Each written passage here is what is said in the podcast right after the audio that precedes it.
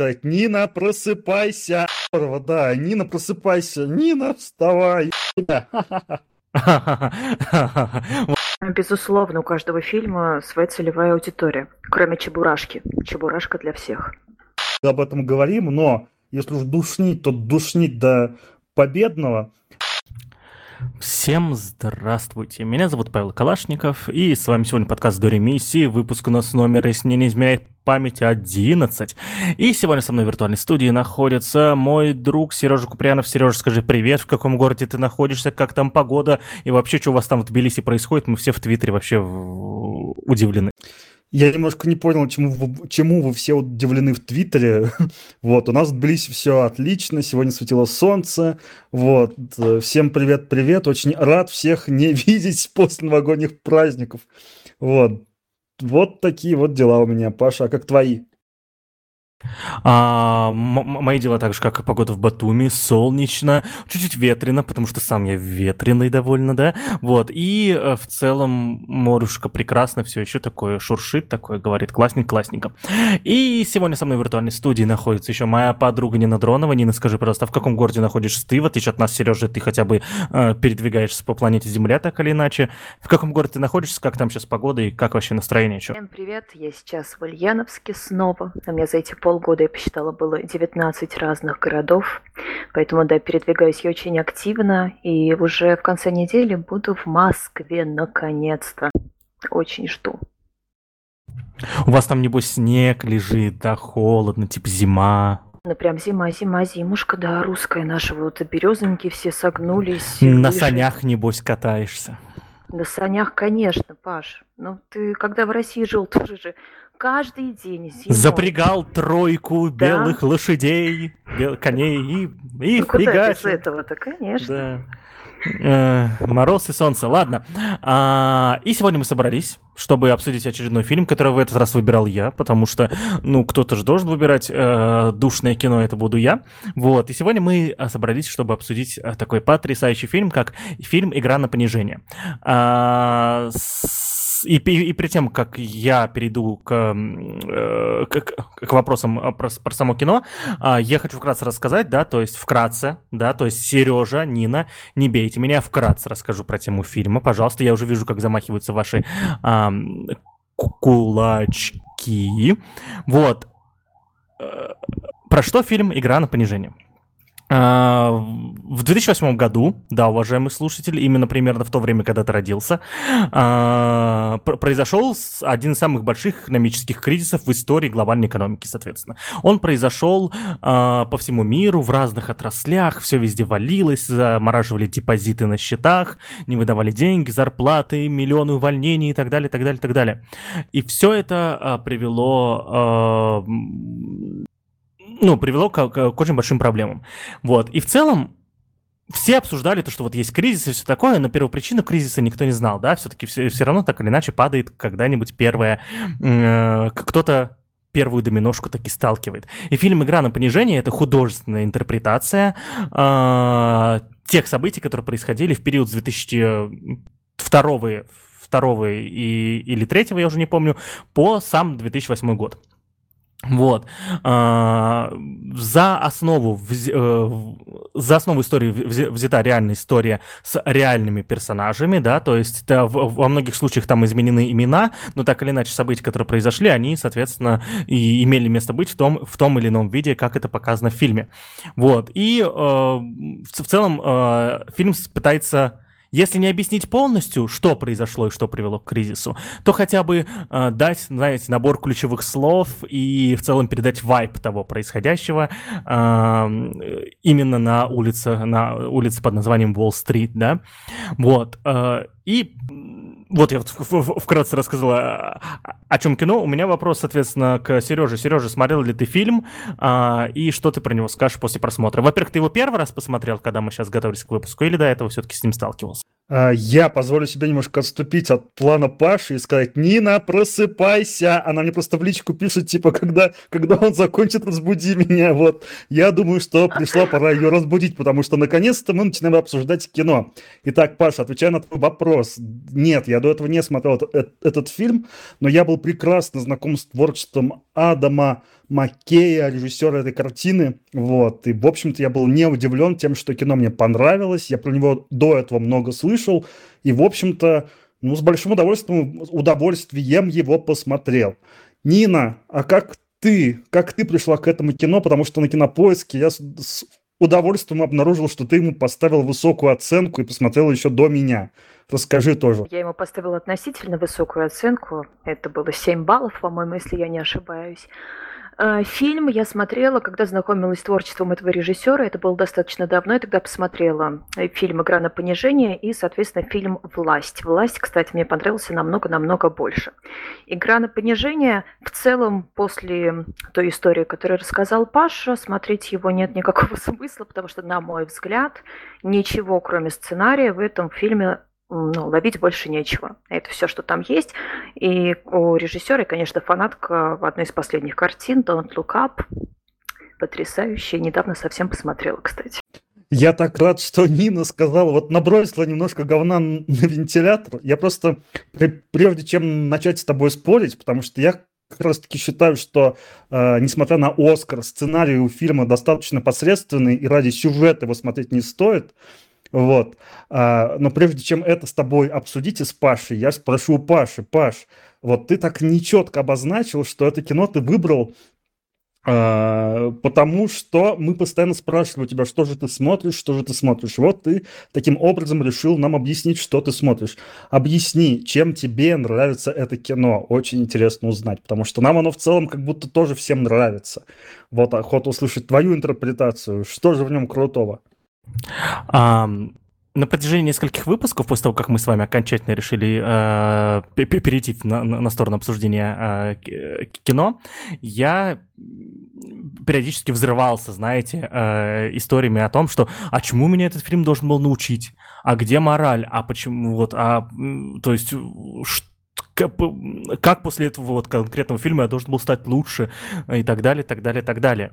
Вот. И в целом от, от э, творчества и от кино, кстати, очень сильно, от, от музыки сильно меньше, очевидно, да, вот от кино очень сильно, и я жду каждый раз то, что до прос... Э, после просмотра я стану чуть-чуть лучше, чем до да, то есть не обязательно я должен прям изменить свою жизнь, стать другим человеком и что-нибудь там такое, чуть-чуть лучше. И вот после фильма «Игра на понижение» стал чуть-чуть лучше. Почему? А потому что, когда я его посмотрел первый раз в 2015 году, в кино, соответственно, вот, или в 2016 году, я уже не помню, когда это было, вот, э, я пришел домой, и весь вечер изучал тот самый кризис 2008 года э, и понял то, что я вот считаю себя таким умным, образованным человеком, а до сих пор не знаю, как сработала или не сработала экономика в тот э, самый период. И, кстати, кстати, я не удивлюсь, если после этого фильма как раз-таки произошел небольшой буст в моей жизни по изучению экономики. Я теперь постоянно этим занимаюсь и инвестирую это время. Так что вот чем он мне понравился.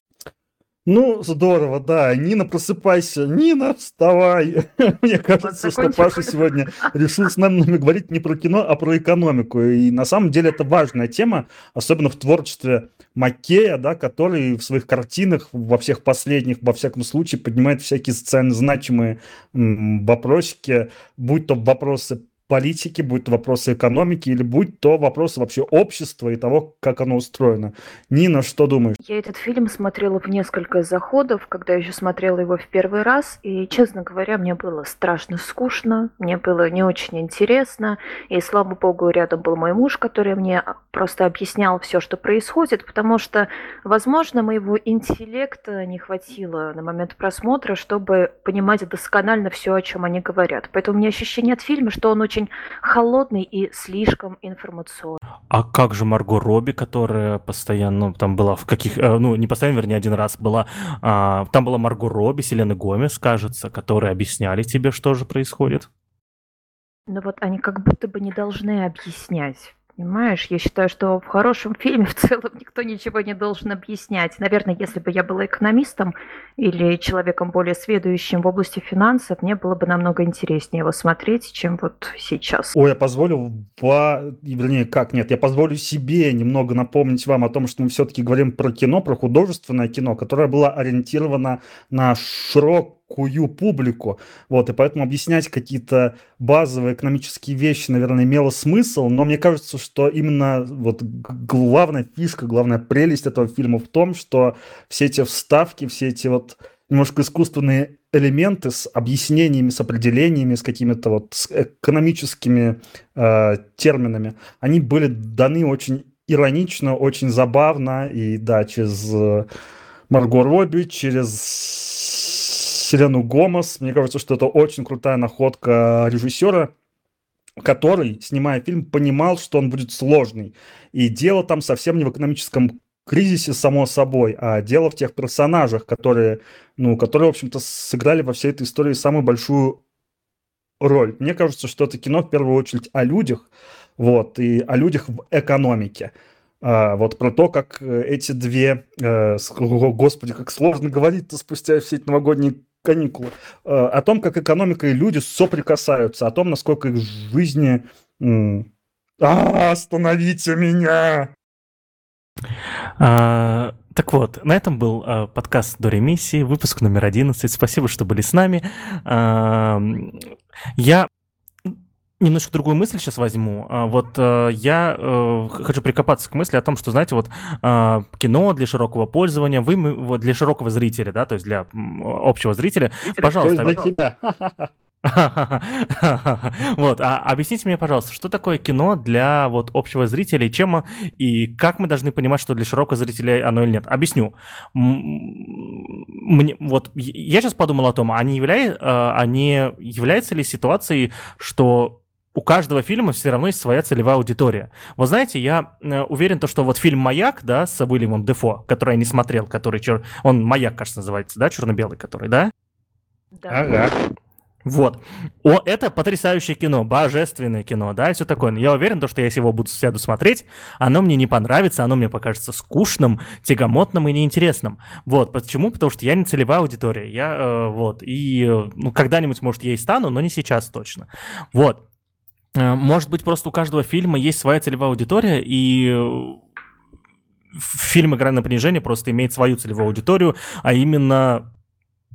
Ладно, я, мне пока сложно ее описать, но вот просто он, у него своя целевая аудитория. Да, он выходил, соответственно, в кинотеатрах. Ну и фильм «Маяк» тоже выходил в кинотеатрах, и реклама у него тоже был, было, кстати, навалом, насколько я помню. Ну, безусловно, у каждого фильма своя целевая аудитория, кроме «Чебурашки». «Чебурашка» для всех. А, а рекорды Чебурашки самые самые самые лучшие вообще. Да, вот да. Каждый день, каждый день новый рекорд. Да-да-да. Сереж, что ты думаешь про про э, конкретно мою мысль и то, что в, в, в, возможно вся команда, которая делала этот фильм, да, создавала его именно вот для целевой аудитории, э, которую я все еще не могу описать. Честно говоря, я почти что уверен, что все-таки этот фильм был рассчитан изначально на очень широкую аудиторию. Связано это было с тем, что ну, продюсером этого фильма, одним из, ну, наверное, одним из ключевых двигателей этого проекта был э, Брэд Питт. Брэд Питт, как мы знаем, любит снимать такое бюджетное кино, да, кино, которое, ну, которое приносит деньги. Это во-первых. Во-вторых, в этой картине но все они, ну, мы знаем, что они кассовые актеры. На то, чтобы пригласить их в проект, нужно много денег. А, соответственно, нужно, чтобы проект окупился. Ну, то есть это всегда работает примерно так. Ну и в-третьих, это все-таки достаточно успешный... Адам Маккей все-таки довольно успешный э, режиссер. И мне кажется, что приглашая его в проект, студия э, ну, рассчитывала на то, что, э, во-первых, э, это принесет какие-то барыши им, а во-вторых, что этот фильм, наверное, э, станет ну, каким-то интересным, скажем так, что он как-то лихо войдет в наградной сезон. Так, в общем-то, и вышло с этим с фильмом и потом уже и с властью, и с Don't Look Up, да, то есть э, как будто бы этот фильм во многом перезапустил или дал какое-то новое направление карьере, ну вот, Маккея. Так что, э, возвращаясь к твоему вопросу, мне кажется, что предпосылки, вернее, ну как сказать, не предпосылки, а очевидные какие-то критерии, которые указывают на то, что фильм был ориентирован на широкую аудиторию, они, они есть. И когда Нина говорит о том, что ей это не зашло, потому что было ничего непонятно. Ну, э, ви- видимо, это какой-то сценарный провал, потому что потому что все-таки должно было быть интересно всем. Вот я почти что уверен в этом. Я вообще э, скажу так, мне кажется, что сценарий фильма намного слабее, чем то, как он снят. Это немножко противоречит тому, о чем вначале сказала Нина. Вот такие пироги. Ну, я с тобой соглашусь в том плане, что действительно режиссер занял некоторую нишу. Да, у нас вот есть фильмы ужасов, есть любовные комедии, а что-то из разряда политических сатир, либо фильмов, связанных каким-то образом с политикой, с финансами и так далее, этого очень мало. И он один из тех режиссеров, который действительно удается делать на сложные темы кино, но при этом он делает его все равно относительно легким. То, что оно не зашло конкретно мне, на мой собственный интеллект, никому равняться не нужно и на мои познания. Возможно, проблема именно в этом. Ну, я, кстати, позволю себе с тобой тоже немножко не согласиться, поспорить. Это, во-первых, очень полезно для нашего подкаста, чтобы мы спорили. А во-вторых, ну, я правда немножко иначе об этом думаю. Мне кажется, что а, Маккей не занял какую-то нишу, потому что про политику как, как раз-таки снимают много, и про финансы снимают довольно много. Но есть какие-то очевидные такие аллюзии, да, с Болком, с Уолл-стрит, с Уолл-стрит, стрит Скорсезе, а по части политики это карточный домик, да, в общем, снимают очень крутые вещи о политике, об экономике, о деньгах. Мне кажется, что в данном случае режиссеры интересовали именно интересовало именно то, как люди, как общество соприкасается ну, вот с какими-то э, такими вещами, которые кажутся от нас далекими. Это такая гуманитарная сфера, да, политика, экономика, финансы. А вот он показывает, что вот оно, бли, близко к вам, близко к нам. Ну и плюс не стоит еще забывать о том, что это, конечно, э, чистой воды голливудская история успеха, э, гениев, которые ни, ну, никто в них не верил, а они всем доказали. Это тоже очень такая вот характерная черта этого кино. Поэтому интересно, Паша, что тебе нравятся вот такие голливудские истории. Я почти, я был уверен, что это так, и, и видимо, это правда так. Ну, да, все-таки эта история э, не знаю, я, я как не думал об этом, как о голливудской истории, но я точно знаю то, что вот как раз-таки их э, а, а, одиночество этих героев, да, то есть в том, что вот весь мир был э, против них, да, вот они такие единственные, кто знали, как все будет, это преувеличено как раз-таки в этом фильме, да, очень сильно при том преувеличено, потому что э,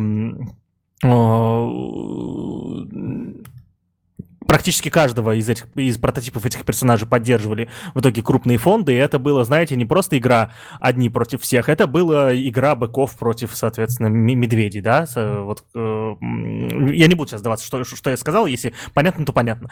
Вот, э, по поводу бюджетности, я сейчас докопаюсь до тебя, Сергей Романович, потому что бюджет у фильма всего 28 миллионов долларов, что для такого актерского состава вообще понты. Вот. И фильм не бюджетный, более того, а, его постановка, его сценарий позволял ему быть небюджетным, потому что всех а, самое сложное, соответственно, ну, кроме найти деньги э, в, в работе с крупными актерами, да, то есть, ну, с нормальными, которые, типа, не дебилы, вот, это найти свободный график у них, соответственно, потому что эти люди заняты, типа, постоянно и на годы вперед. А этот фильм позволял снимать каждого из крупных актеров, соответственно, отдельно от, от всех остальных, поэтому э, совмещать графики не нужно было, да, то есть вы просто могли э, снимать отдельно Кристина Бейла, снимать отдельно на Брэда Питта и так далее, так далее, так далее. Поэтому я подозреваю то, что... Вот, исправьте меня, пожалуйста, я в индустрии кино не, не секу совсем, но, видимо, учитывая актеров, учитывая стоимость фильма, а, большинство актеров просто согласились на сильно меньшую сумму, чем обычно они снимаются в более крупных проектах, так или иначе. Потому что 28 миллионов уместить всех этих людей едва ли представляется возможным. Я просто, честно говоря, не уверена, что в Голливуде настолько подстраиваются под графики артистов, а, потому что в голливудской системе у тебя подписаны все документы еще за год, если не больше, до начала съемок. И обычно Нету просто необходимости подстраиваться. Это в нашем кинематографе у тебя могут съемки начаться через месяц и так далее. А там еще с учетом того, что артистам выплачивается всегда аванс за этот год, и они уже получают деньги за не, сня, не снятый еще материал, то мне кажется, возможно, ты и прав, но мне кажется, что это не совсем так. Я говорю все-таки о планировании. Когда я вот говорил, то есть на этапе планирования этого фильма, еще до подписания документов, да, то есть э, как раз-таки было сложно бы найти э, у, у, у такого набора а, а, артистов, соответственно, совпадающие графики да, то есть вот, и просто с команде, э, съемочной группе не, не, не нужно было этого делать в данный момент еще на этапе договорен. Я вот отвечу на, изначально на то, о чем ты спрашивал, я вернусь снова к этой мысли, на широкую эту аудиторию было рассчитано или нет. Вообще говоря, мне кажется, что мы слишком много об этом говорим, но если уж душнить, то душнить до победного, значит, 28 миллионов бюджет этого кино, да, но мне кажется, что большая часть э, этого бюджета ушло как раз на актеров. Дело в том, что Брэд Питт, хотя актер дорогой, но он продюсер этого кино, и, в общем-то, он эти деньги поимел не, не, не так, он э, получил их потом, уже после того, как кино вышло, скорее всего, это было так. Вот, я думаю, что основной, э, основная часть бюджета ушла на оплату Бейла, вот, потому что остальные актеры так много не берут. Вот, а если так подумать, то кино игровое, и актер, наверное, самое важное, что здесь было, и снимайся тут какие-нибудь э, малоизвестные актеры, ну, совершенно неизвестные, например, бюджет был в два, вдвое, втрое ниже, чем чем тот, что есть. Потому что это кино прям вот такое. Это, по сути, камерная драма. Там все действие происходит в каких-то в кабинетах, в помещениях. Там не нужно было строить дорогие декорации. Там нет дорогих спецэффектов. Так что мне кажется, что вот основная часть этих денег – это массовка, это главные актеры, это гонорар – а, монтажеру, потому что на монтаже было сделано просто чудо, потому что мне кажется, что монтаж одна из самых сильных сторон этой картины. Ну и показательно, что он ориентирован на широкую аудиторию, то, что он окупился, дайте-ка я посчитаю, по-моему, шестикратно окупился, что очень круто. 133 с лишним миллиона долларов он собрал в прокате в мире, и, в общем-то, что показывает, доказывает, что фильм был, был ориентирован на всех и сразу. Ну, то есть э, дело именно в том, что в центре этой истории лежит вот эта вот голливудская история успеха, успеха неудачников, в которых никто не верил, а в итоге оказалось, что они гений. Такое любят в Голливуде, и в России, и вообще везде. Во всем мире такое смотрят и ценят. Ну, может быть, в этом и есть моя проблема с фильмом. Я терпеть не могу все эти истории именно американской мечты и вот этот трудный путь. Возможно, потому что я просто пересмотрела кино э, такого порядка, и каждый раз, когда я вижу подобную историю успеха, внутри меня начинает вопить какая-нибудь внутренняя Лена Блиновская. Не могу больше. И тем не менее, ты любишь, насколько я помню, «Москва слезам не верит», хотя это тоже очень голливудская история, история Золушки. А мне кажется, у Нины есть очень много других причин любить фильм «Москва слезам не верит». Да, Владимира Валентиновича трогать не нужно. «Москва слезам не верит» у меня в первую очередь ассоциируется с моей Москвой непосредственно. Ну и там немножечко другая история, как мне кажется. Она очень жизненная, потому что построена в некотором роде на реальной жизни реальных людей, людей, с которыми я знакома, и для, поэтому она для меня очень ценная. Ну, мы, конечно, не спорим о достоинствах этого кино. Я просто хотел сказать, подчеркнуть, что эта схема, эта схема, она лежит в основе очень многих сюжетов, и не только голливудских.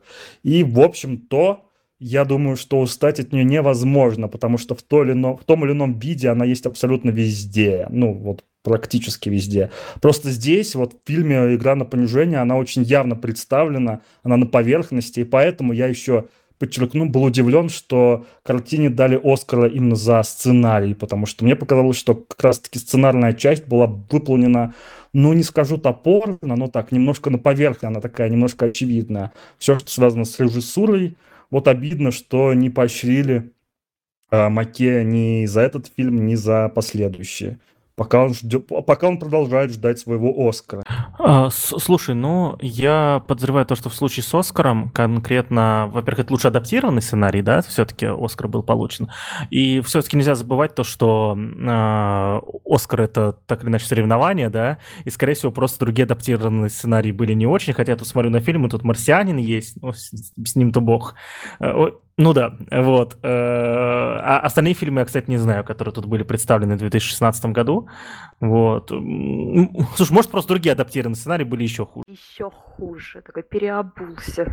Я, да, я просто не конкурентный, да, то есть я всегда прислушиваюсь к мнению а, людей, людей, которых считаю умнее себя в разных вещах. И вот Сережа я считаю умнее, ну, в целом во многих вещах, чем себя, поэтому Сережа говорит, э, и ты говоришь, да, и вообще вы что-то говорите, я, я такой, ну да, значит, скорее всего, так. Ой, ну польстил, ну польстил. Спасибо большое, Паша, за эту, за эту добрую и милую весть. На самом деле, я небольшой эксперт в голливудском, ну, в смысле, в, в голливудском сценарном мастерстве. Однако же, я правда считаю, что ну вот э, что-то, мне кажется, там пошло не так э, по части премии именно этому фильму. Он заслужил как минимум премию за актерскую игру, и мне кажется, что еще и премию за режиссуру тоже. Но надо смотреть, кто с ним конкурировал в том году, я, к сожалению, уже не помню.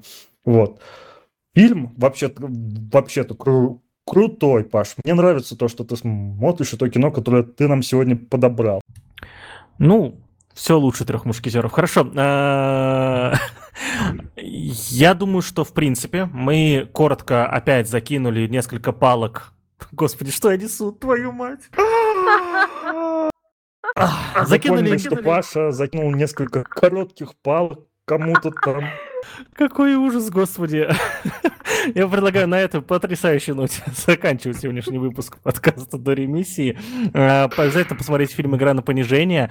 А, спасибо, что дослушали до этого места. А, мы завершаем этот выпуск. И после завершения Сережа мне объяснит, как это он узнал, что Нина поставила на кинопоиске где-то оценку. Я, вот, допустим, этого не знаю, но это мы, но это мы выясним уже в после шоу, на котором, который вы сможете послушать, если подпишетесь ни на что, потому что записывать мы его не будем. Все, всем спасибо, всем пока. Всем пока. Пока-пока-пока.